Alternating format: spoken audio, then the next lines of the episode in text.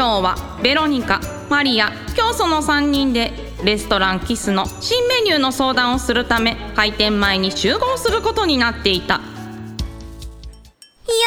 ー、私も怒りがこみ上げてきますが、ベロニカさん、少し抑えてください。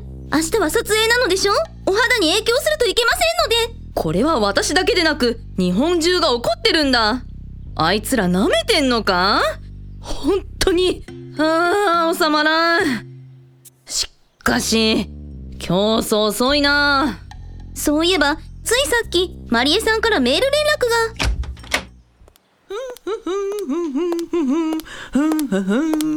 お二人さん、遅ればせながら、教祖くん、ただいま到着。って、あれ？どうかなさいましたか？ベロニカさん？なんだか、雲行きが怪しそうなので、今日は、失礼しちゃおうかなと。そそれでは、さよなら。スタスタスタスタ。教祖さん待ってください。別に教祖さんに怒っているんじゃないんですから。すまない競争少しばかり取り乱していた。でもさ頭に来るだろ？うえー、えうん、一体何のことです例のパーケン問題ですよ。そう裏金ああ、なるほど。例の政治家たちですね。はあ、よかった。僕が怒られてるのかと思っちゃいましたよ。今しがたネットの中継でやってたんだが会見見たか？ああ、ここに来る途中、車の中で見ましたよ。未だにあんな言い訳するんですね。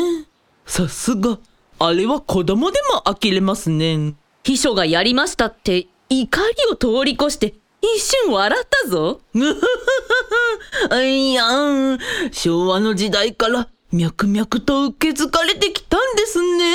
ちょっと教祖さん素晴らしき伝統みたいに言わないでくださいよあららららららら。それは大変申し訳ございませんでした。一人の議員は自分が悪かったと認めはしたが、あの会見を見る限り、人のため国のためというより、自分が偉くなりたい感が半端なかった。とんでもね確かに素晴らしい働きをして大臣に任命されるというより大臣になるため票を得るために活動しているまさに本末転倒ですねあれはだいたい自分の政治活動のために身を粉にして働いてくれた秘書をあっさり社会から抹殺するような人にこの国を任せられませんよね。綺麗事言っても、最終的には金ってことなのさ。かえって教祖くらい財力があるやつの方が綺麗な政治をしてくれるぞ。それはそれはおっしゃる通りです。僕はもう十分お金を持ってますからね。こんにちは。僕、富豪の教祖ですよ。私も教祖さんみたいな人が意外と政治家に向いてるんじゃないかと思えてきました しかし、今回の件で次の選挙はかなり票を失うことになるだろうな。自業自得だな。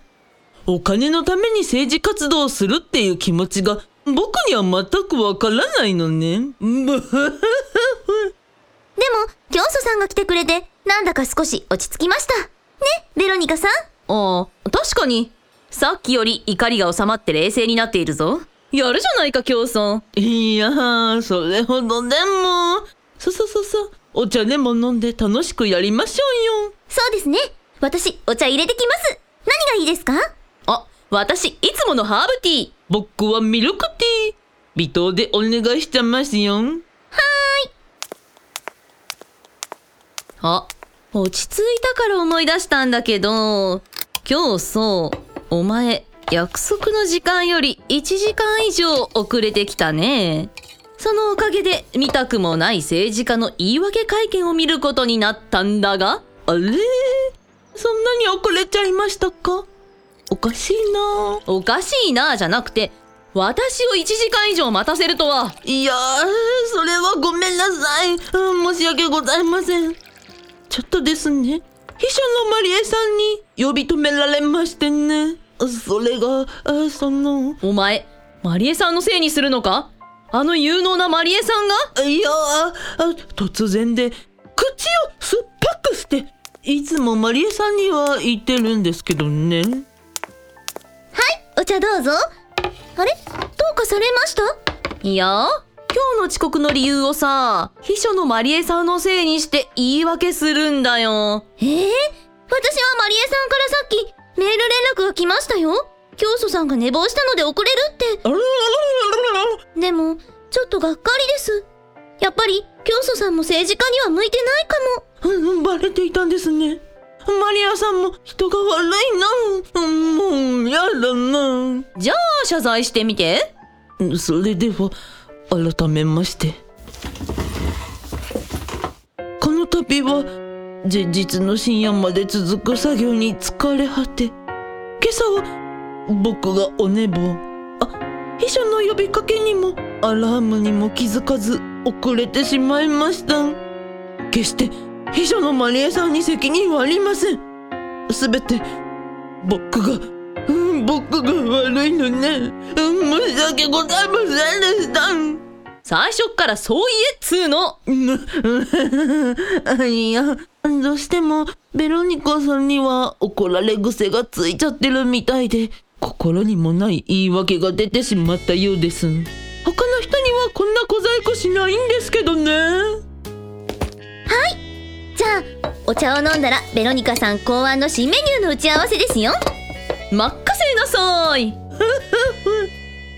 今回はお姉さんのマリコさんじゃなくちゃんとベロニカさんが考えたんですか？申し訳ございません。はは